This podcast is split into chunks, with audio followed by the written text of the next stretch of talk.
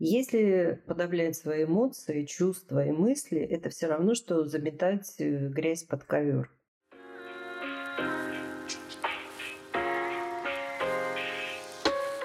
Всем привет! С вами подкаст «Не психуй». Ведущая, врач-психотерапевт Марина Витальевна Лазовская, автор одноименного телеграм-канала «Не психуй» и метода «Алгоритмы благополучия». Мы продолжаем шестой сезон, который назвали «Кейс «Я и мои деньги», мы, Марина Витальевна или МВ, как ее зовут все в нашем пространстве, и я, соведущая Дарья Лазовская, разбираем ошибки в отношениях с энергоносителями, деньгами, берем трудные клиентские кейсы и ищем выход из, казалось бы, безвыходных ситуаций. В новом эпизоде вас ждут драма об отношениях с алкоголем и алгоритмом. Кто предупрежден, тот защищен, если делает то, о чем предупрежден. Мы выясним особенности работы психики, когда жизнь меняется, и почему иногда даже положительные перемены могут быть восприняты нами как источник стресса. Поговорим о том, абсолютно ли зло алкоголь и где искать самоценность. Спойлер, ну, вы уже сами все поняли. Подкаст мы записываем в онлайн-трансляции открыто для всех. По средам в телеграм-канале «Не психуй» начинается интерактивное шоу. Приходите получать пользу из первых рук. Активная ссылка в описании выпуска. Однажды я искал в шкафу Нарнию, а нашел мамины конфеты с ликером. Радости было даже больше. Выясняем отношения с деньгами и алкоголем, как энергоносителями. Разбираем алгоритм. Кто предупрежден, тот защищен, если делает то, о чем предупрежден. На приеме. И вот так практически каждый день. Утром уверен, что не буду, днем начинают проскакивать мысли, а вечером я и сам не понимаю, но уже нет сомнений, и я пью. А, как давно вы заметили такую схему? Ну, как начал опять пить, три месяца назад. А, вы лечились или? Или.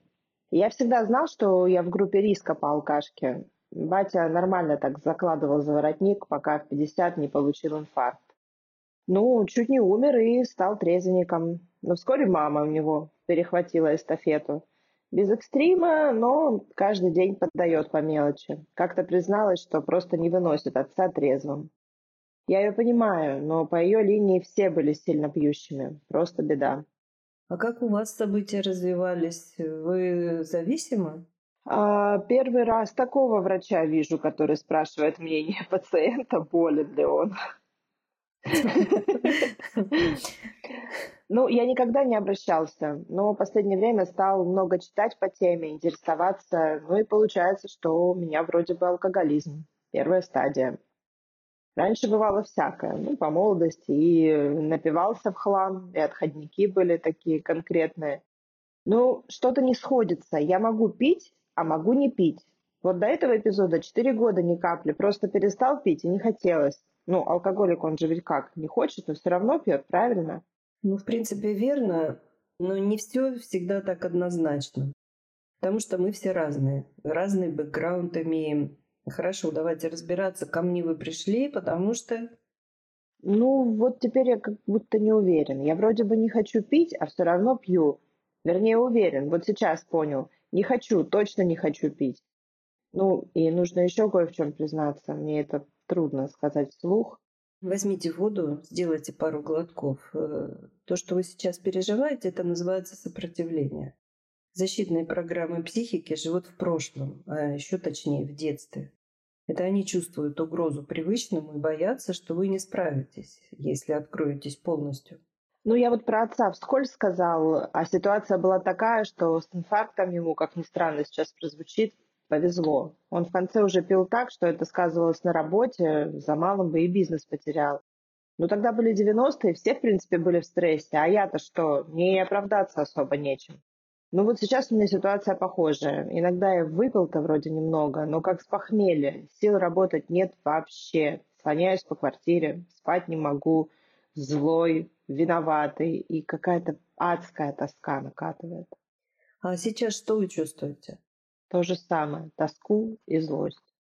Вы вчера пили? Да, ну немного, для храбрости. Похмелья у меня сейчас нет, если вы об этом. Ну, смотрите, в состоянии похмелья тело обезвожено, а психика обесточена, потому что тело работало, утилизировало алкоголь, вместо того, чтобы восстанавливаться во сне. Поэтому сил на хорошее настроение, дружелюбие и другие тонкие настройки нет. Выжить бы. И это ощущается как расстройство настроения, дисфорический эффект. Тоскливо-злобное состояние, ну, эмоционально тяжело переживается. Да, точно. Я окажусь себе полной мразью и верю, что больше ни-ни никогда. Да, да, так и есть. Вы сказали, что ваша работа тоже страдает, я правильно поняла?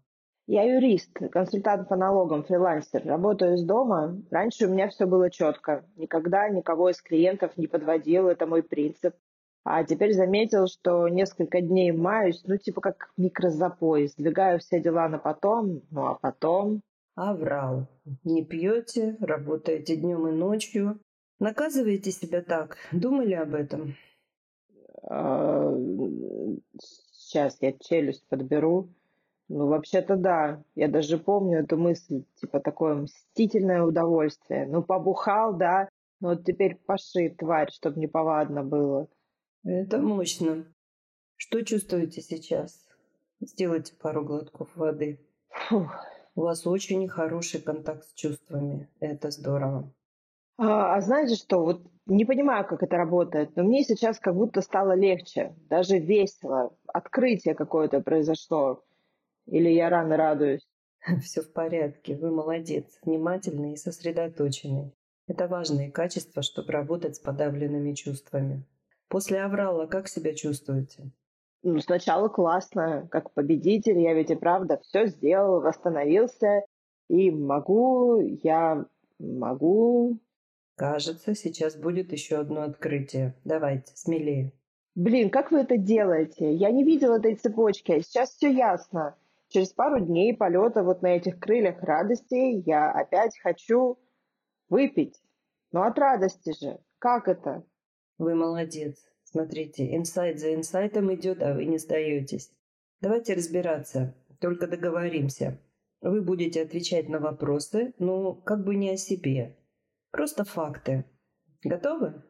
Я не совсем понимаю, как не о себе. Ну, давайте попробуем. Интересно, мне нравится конкретика. Отлично. Вы говорили, что четыре года не пили. Вопрос, почему начали после перерыва? Что пьете? Сколько выпиваете? Один или в компании? Какое у вас настроение перед тем, как выпить?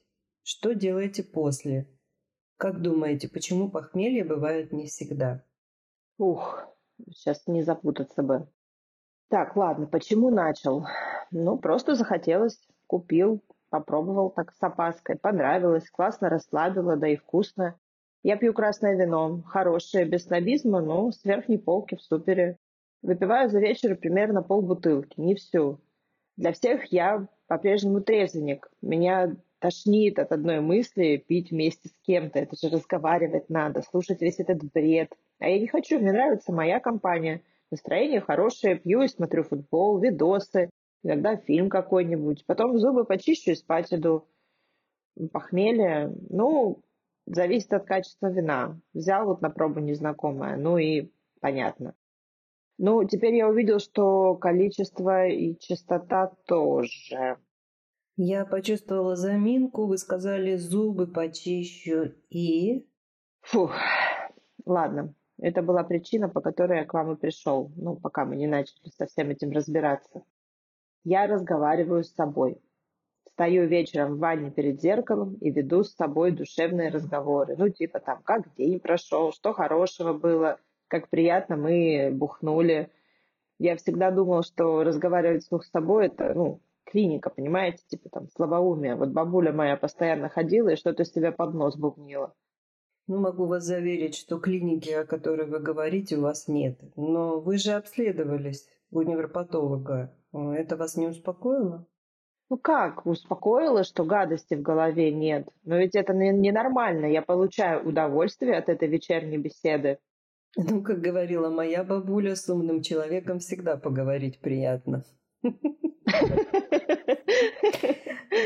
Хорошо, давайте вот на что посмотрим.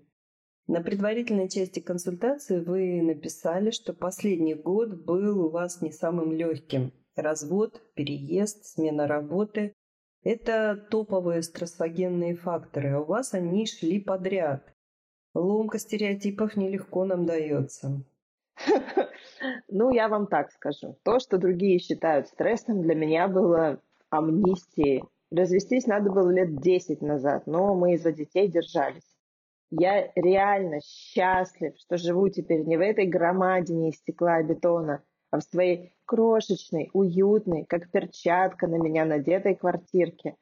А работа? Из-за ипотеки и кредитов я, собственно, в офис и ходил, как на каторгу. А теперь вот на фрилансе зарабатываю сколько хочу и, главное, когда хочу. Ну, благо опыт и специфика профессии позволяет. Ну, знаете, звучит как гимн свободе. Очень за вас рада. Но вы же сами сказали, что амнистия, и, наверное, не будете возражать, что теперь у вас совершенно другой уклад жизни. Смотрите, чтобы привыкнуть к хорошему, нам тоже нужно время. Может быть, даже слышали, что некоторые люди в отпуске заболевают. Когда мы теряем привычный баланс, пусть даже некомфортный, меняется компоновка оперативных привычек. Давайте представим это как перестановку мебели. Первое время мы натыкаемся на нее, ищем нужное в других местах. Психика так быстро не перестраивается. Шлейфы прошлого догоняет. На это уходит много сил, но мы это не замечаем, а чаще всего по-другому интерпретируем. Хм, знаете, точно, я вспомнил. Как раз перед тем, как развязать, я ходил, ну, буквально как в воду опущенный. Голова постоянно болела, бессонница, сил не было. Я поэтому пошел на МРТ. Врач мне выписал антидепрессанты, а я почитал побочки, чуть не посидел. Ну вот видите, ключевой признак тяги к алкоголю – это дефицит энергии. Разумеется, зависимые не в счет, там другие алгоритмы. Состояние дистресса – это затянувшийся марафон стресса. Тело пытается просто выжить. Притока энергии нет, силы постепенно тают и ослабевают функции контроля нашего социального представителя эго за бессознательным. И из бессознательного начинают выходить подавленные, вытесненные чувства, старые травмы. Например, как у вас, чувство одиночества. Вы свою новую жизнь воспринимаете как счастье в уединенности, а ваша психика помнит, как вы были одиноки в детстве, а потом в браке. Она волнуется за вас и подсовывает алкоголь как анестетик, утешитель и энергетик. Чувство одиночества – самая ранняя и глубокая травма. Психика сразу реагирует на малейшие намеки. Она не знает, что вы теперь взрослый, и это ваш выбор. Она защищает мальчика и молодого человека, как привыкла и какие переняла в детстве примеры, как справляться с болью, анестезируясь. Вы не стесняйтесь, пусть слезы текут, вот платки. Обалдеть, я в шоке. Откуда вы все это про меня знаете? Вот вы сейчас говорили, а у меня как фильм на быстрой перемотке, сердце сжалось. Я не хотел плакать, я не плачу никогда. Слезы – это хорошо, особенно для мужчин. С вас много требуют и мало дают взамен сочувствия и милосердия. Вы интуитивно нашли себе верного друга, самого себя. Так что все хорошо. Продолжайте развивать отношения. Вы большую часть жизни себе не принадлежали. Самое время восполнить пробел. Вы специально это делаете, чтобы я продолжал плакать? Это терапия такая? Фух. Ну а с запоями что делать? Я ведь понимаю, куда это приведет. Знаете, вы сейчас геройский поступок совершили. Назвали вещи своими именами. Осознайте это. У вас действительно уже все есть, чтобы реактивное ситуативное употребление, как компенсация дистресса, превратилось в клинику. Но хорошая новость. Вы вовремя спохватились, не пустили ситуацию на самотек. И второе, есть алгоритм. Знание – сила, то знает тот защищен. Если, конечно, делает то, что знает. Как будете готовы, Начнем разматывать хаос ошибок и приводить порядок в отношения с собой, да и всей жизнью. Я готов. Давайте начнем прямо сейчас. Нет, не сегодня. Для эффективной работы, чтобы результат держался в перспективе, э, защитным программам нужно дать время, успокоиться. Они много лет честно вас защищали. Вы сегодня, смотрите, всего за час пережили несколько мощных инсайтов. У вас начались уже процессы изменений. Надо подождать немного, чтобы сопротивление улеглось.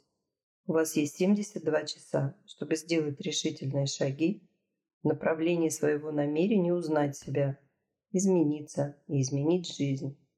Напишите мне в течение этого времени, и мы начнем. Спасибо, доктор. Мне от вашей логичности становится спокойно. Вот бы мне так научиться. Непременно научитесь. У вас все для этого есть.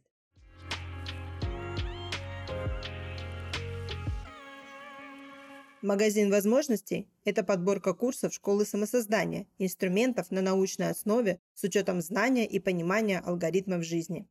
Каждый курс – устойчивая инвестиция в изменчивом мире, они не портятся и не устаревают.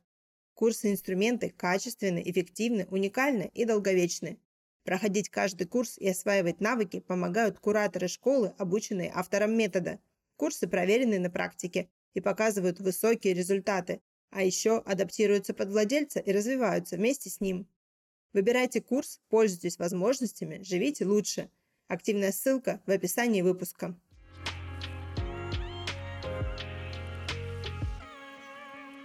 Я не берусь заявлять, вреден или полезен алкоголь. Я свято верю в алгоритм Парацельса. Все есть яд, все есть лекарство, и все зависит от дозы. Все хорошо к месту и в меру, потому что это алгоритм. Контекст важнее, чем факт. Мир состоит из противоположностей, но на полюсах живут только белые медведи и пингвины.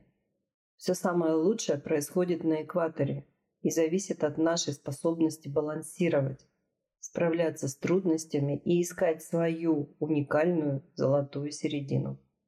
Для этого нужно учиться, узнавать себя, изучать свои слабости и находить источники силы. Помню, как на курсе терапии зависимости нам говорили, один выпьет первую рюмку и сразу начнет свой путь в алкоголизм. Другой выпьет, будет продолжать, но никогда не станет алкоголиком. Разумеется, у потомственных алкоголиков риск выше. Тогда об эпигенетике ничего не знали. Зато теперь стало понятно, почему это так. Если кратко, зачатому в слезах суждено родиться на свет утопленником. Но есть зависимые и из семей трезвенников. Если отвлечься от социальной коннотации алкоголя и посмотреть на него как на химическое вещество, становится понятно, почему к нему тянет, вернее, когда. Когда мы в энергодефиците. Обесточены, устали, грустны, тревожны, когда нервная система не может дать психике энергию на поддержание тонких настроек дружелюбия и хорошего настроения. Дефицит серотонина обостряет подавленное чувство одиночества, ненужности, неприкаянности. Это они лишают нас последних сил. Становится невыносимо справляться с тяготами жизни, и круг замкнулся. Где и как мы теряем силы? Представим жизнь как марафон, не спринтерский забег, сделать рывок и достичь цели, это многие могут, а длинную цепь взаимосвязанных процессов. От чего зависит успех? Успех всего, маленького, большого, зависит от систематического и разумного распределения усилий. Систематичность – главный навык в любом деле. Если вести себя соответственно, изучать себя в разных проявлениях, регулярно что-то делать для обмена энергии, заботиться о здоровье, о развитии интеллекта, силы воли, эмоциональной выносливости, это перестает быть обузой. А как радуют результаты. Поняв это, мы перестаем быть бегунами на короткие дистанции. Не прыгаем больше рывками от одного к другому, где-то выигрывая, но больше проигрывая. Не тратим зря силы, потому что рывки под давлением обстоятельств Самое энергозатратное занятие. Сил нет, опять хочется все бросить и сбежать в объятия утешителей. Счастливый человек при поднятом настроении, он как будто пьянеет от серотонина с дофамином, а алкоголь Ну, просто атрибут праздника. Несчастный человек пьет, чтобы забыть о себе, вернее, о том в себе, что мается, просит о помощи, о несчастном внутреннем ребенке, которому больно, страшно и одиноко. Алкоголь, как любой энергетик, создает иллюзию силы, как мышечный релаксант приятно расслабляет, как транквилизатор помогает притупить остроту душевной боли. Поэтому от него так трудно отказаться, если не понимать, что происходит в самом важном из всего, что у нас есть – самом себе. Знание – сила. Кто знает, тот защищен. Если, конечно, делает то, что знает. Это алгоритм. Мы с клиентом сделали очень хорошую работу. Логично, последовательно, разложили все по полочкам. Теперь он точно знает свои слабые места, это точки вброса в реактивность, не допускает истощения, дистресса и энергодефицита. Однажды, примерно через полгода, он мне написал. Доктор, здравствуйте. Я вот вам хочу сказать, что я всем доволен, чувствую себя защищенным, помню и свято чту ваши алгоритмы. Как вы думаете, если я немного выпью, что будет? Рада вас слышать. Ну, решать, конечно же, вам. Мы же вас не кодировали, и вы держитесь не на страхе, а на понимании и самоконтроле. Если все, как вы сказали, вполне возможно, что вы сможете контролировать процесс, но, разумеется, гарантий нет. Я вас понял. Если что-то пойдет не так, поможете? А как вы думаете?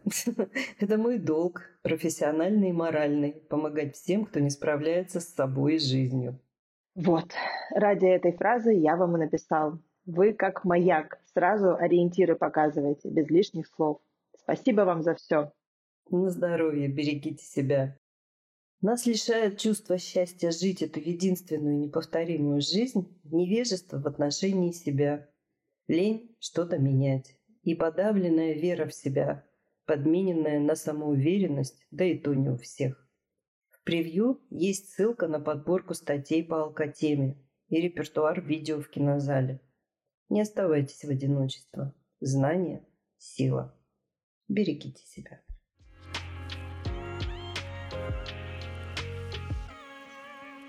Вы недавно, не помню уже где, в одном из наших то ли рабочих чатов, то ли учебных э, написали, что самые слабые чернила лучше самой сильной мысли, или как это было? Это древняя китайская поговорка «самые слабые чернила крепче самой сильной памяти». Ну, чернила, чернилами можно написать себе где-нибудь на листе бумаги. Вот у нас э, наши ученики курса «Формула благополучия», которые со следующего года будут уже учениками курса «Алгоритмы любви», они от нас постоянно на занятиях слышат, что пользуйтесь вашим инструментом, тетрадью «Путь героя». Записывайте все, записывайте все, фиксируйте, для того, чтобы отследить собственный путь, для того, чтобы не держать все в голове. Как вот вы всегда говорите, да, что древнейшие инструменты самоанализа, ручка и бумага, все, что написано, это как минимум вынуто из головы, как минимум транс какой-то уже прервали. Ну да, еще есть алгоритм, никто не запомнит тебя за твои мысли. И самое главное, ты сам себя не запомнишь. И поэтому трансы сменяют трансы, и как будто бы человек сам не управляет своим мышлением. Но на самом деле так и есть. Как сказал наш друг и учитель Бертран Рассел, математик, кстати, 2% людей думают, 3% людей думают, что они думают, а 95% готовы пожертвовать жизнью, лишь бы никогда не думать. Ну вот, к сожалению, это так. А 3%, которые думают, что они думают, другой математик уточнил. Если человек думает, но не записывает, он думает, что он думает. Видите, как все логично, если знаешь алгоритмы. А я вот еще недавно слышала такое мнение. Я не хочу ничего за собой записывать, потому что я чувствую себя от этого несчастным. Мне не нравится. Если подавлять свои эмоции, чувства и мысли, это все равно, что заметать э, грязь под ковер. Вроде чисто, вроде жить можно, но в какой-то момент под ковром окажется слишком много. И придется, вместо того, чтобы делать текущую, не особо напрягающую уборку, Придется делать генеральную уборку. Поэтому подавленные эмоции и чувства, они никуда не деваются, тем более мысли. Наша психика никогда ничего не забывает. И все помещает вот это вот э, такой так называемый мусор, который нам не нравится, а заметает его в бессознательное. А бессознательное все всегда помнит. И поэтому возникнет какая-то ситуация, которая переполнит уже возможности бессознательного это складировать, триггер какой-нибудь триггернет, и понеслось. И начнут закрываться гештальты. Знаете, сколько лет я видела, как у людей каскадом спонтанно начинают завершаться вот эти ветки подавленных эмоций и чувств, это всегда выглядит безобразно. То есть человек, он перестает быть в этот момент человеком, психика спасает, потому что уже не может все это выносить, и он буквально теряет человеческое лицо. И ничего с этим сделать не может. Это, знаете, как рвота. Когда она начинается, пока она не, сама не закончится, ее невозможно остановить. Это вот такая вот эмоциональная рвота. Поэтому, когда и где это случится, нам смс-ку не пришлют. Товарищ дорогой, давай иди там в уединение, у тебя сегодня распаковка будет. Нет, это все происходит спонтанно и, естественно, прилюдно, потому что триггер-то создают нам люди, и вот у нас, по-моему, был этот кейс или не был. Ну, расскажу вкратце. У меня была клиентка, такая очень статусная дама при всем и ну, реально очень статусная. Пришла ко мне, потому что, ну, долгими путями она ко мне шла, но триггером было она в очереди из двух человек на рынке. Девушка ее обошла, и она напала на эту девушку. И они просто подрались. Можете себе представить? То есть у нее было столько подавленных вот этих эмоций, что она не смогла ничего сдержаться вот от такой мелочи. Просто какая-то наглая девушка обошла ее в очереди из двух человек. Поэтому мы не можем это контролировать. И как у нас есть такое, такое высказывание, самый лучший способ закрыть гештальт – не создавать его. Да, как говорит один мой знакомый про вот такие вот э, спонтанные закрытия накопившегося, неаккуратненько. Да, ну, мягко говоря, я бы сказала даже суровей. Забрызгает всех. Жертвы разрушения обеспечены. А нам вот пришел вопрос. МВ и Дарья, большое спасибо за тему, она меня волнует. Как провести грань между болезнью зависимости и использованием алкоголя как лекарства? Как понять, могу я контролировать употребление или алкоголь меня контролирует? Ну вот э, сейчас мы закончим трансляцию, и я опубликую в канале статью, и там в конце ссылка на целую подборку. Там у нас и видео есть, у нас на алкотему снято, не помню сколько, но несколько видео, там же подборки статей, и вот вы сможете просто пройдя через начитанность, насмотренность, наслушанность, вы сможете сделать себе самодиагностику.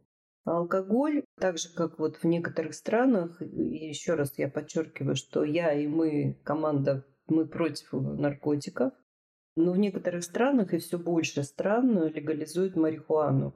И начинается легализация марихуаны именно с медицинской целью. То есть есть люди, у которых есть заболевания, при которых в значительной степени марихуана помогает снять симптомы этого заболевания. Ну, например, болезнь Паркинсона. Она очень трудно лечится, человек, э, ему разрешают купить марихуану, ему становится легче. То есть по медицинским показаниям. Алкоголь – это социально одобряемый наркотик. Сейчас думаете, я оговорилась? Нет. Потому что если бы это в социуме не одобрялось, его бы уже давно во всем мире запретили. Ну или вывели бы вот какой-то такой разряд э, медицинских целей.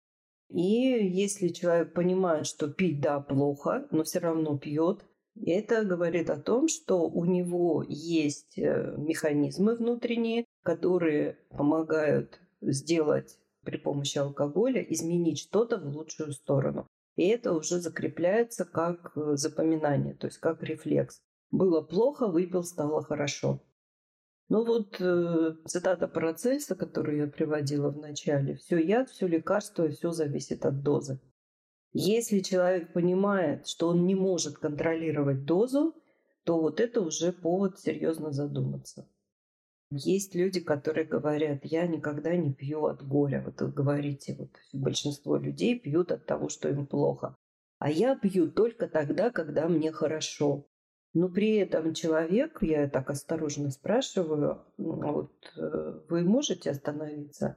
Ну вы же знаете, что такое похмелье? Ну, конечно, знаю.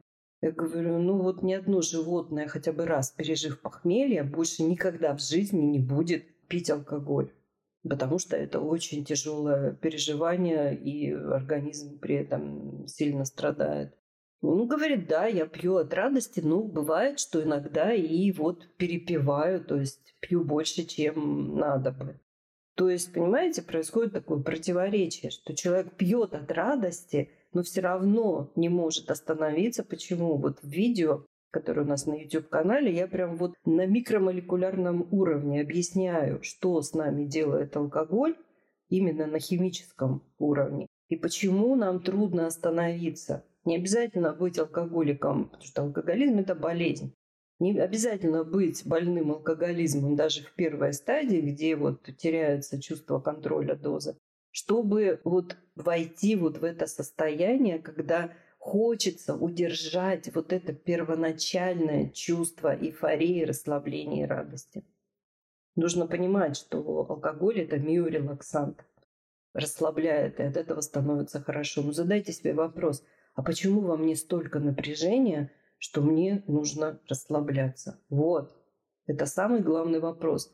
Почему у нас напряжение образуется? Потому что мы что-то в себе не принимаем потому что мы не принимаем какие-то события в своей жизни. И заскакиваем на карусель Бетси. Отрицание, гнев, торг, депрессия – это все то, что создает вот это внутреннее напряжение. А организм вместе с психикой, они всегда работают в паре. Они ищут способ, как это уже сильное тревожащее напряжение снять. И если есть образцы, ну то есть то, что дети видят в семьях, но только в семьях полных трезвенников дети не видят, как люди употребляют алкоголь и какими они после этого становятся веселыми, расслабленными. Дети используют эти же паттерны. Все просто. Фух, мне кажется, мы не то что открыли эту тему, мы ее как будто только чуть-чуть приоткрыли, и нужно посвятить ей больше времени. Согласна, у нас э, есть еще и кейсы по этому поводу. А, просто сейчас нам нужно дать понять, мне кажется, так вишенку посадить на этот богатый торт, какая связь с деньгами. Ну, потому что вот сегодняшний кейс, да, связь прямая. Это энергоносители. И алкоголь, и деньги – это энергоносители. Если мы начинаем пользоваться алкоголем, потому что никак другим способом не можем снять напряжение, то это неизбежно сказывается на наших способностях зарабатывать и получать деньги. Не только потому, что алкоголь лишает нас сил, сначала дает силы, как кредит выдает, а потом с чудовищными процентами эти силы забирает, потому что ну, организм отравлен, его надо как-то восстанавливать. А деньги мы не можем собрать нужное такое, знаете, рабочее напряжение, знаете, такая говорят, проективная агрессия термин такой, чтобы накинуться на какую-то идею, на какое-то дело и довести его до победного конца. Это взаимосвязанные вещи. Смотрите, если нам бы каждому утром к порогу клали коробку, там, я не знаю, с хлебом и молоком, ну, вряд ли бы э, многие люди, в принципе, пошли бы добывать себе средства для пропитания. То есть, если мы что-то получаем легким путем, алкоголь это возможность получить расслабление легким путем, снять напряжение, то откуда мы наберем вот это нужное нам рабочее напряжение, проективную, еще раз, не агрессию, которую принято воспринимать как деструктивную, разрушающую, а именно проективную, которая создает для нас проекцию для действий. Откуда она возьмется, если мы себя постоянно транквилизируем? Это взаимосвязанные вещи. Ну, герой сегодняшнего кейса эту взаимосвязь проследил. Да, и мы, ну, я же не скрываю, везде как бы говорю об этом. Почему я так быстро работаю? Вот некоторые люди впадают в такое сомнение и недоверие, потому что опыт работы в терапии – это месяцы и даже годы. Я работаю очень быстро. Почему? Потому что я обучаю человека тому, что знаю сама. Видишь, алгоритмы, логика нас успокаивает. Логика нас успокаивает. Почему? Потому что мы все хотим понимать, как что-то работает, не блуждать там среди трех сосен, не изобретать велосипеды. Мы хотим получить логичную структуру, благодаря которой мы лучше себя понимаем и лучше собой управляем. Вот поэтому я быстро работаю. Хотите задать вопрос? Пишите продюсеру проекта, мне. Контакты в описании выпуска. И подписывайтесь на нас на ваших любимых подкаст-платформах. Ставьте реакции, добавляйте в избранное, чтобы первыми получать новости о самых свежих эпизодах подкаста «Не психуй».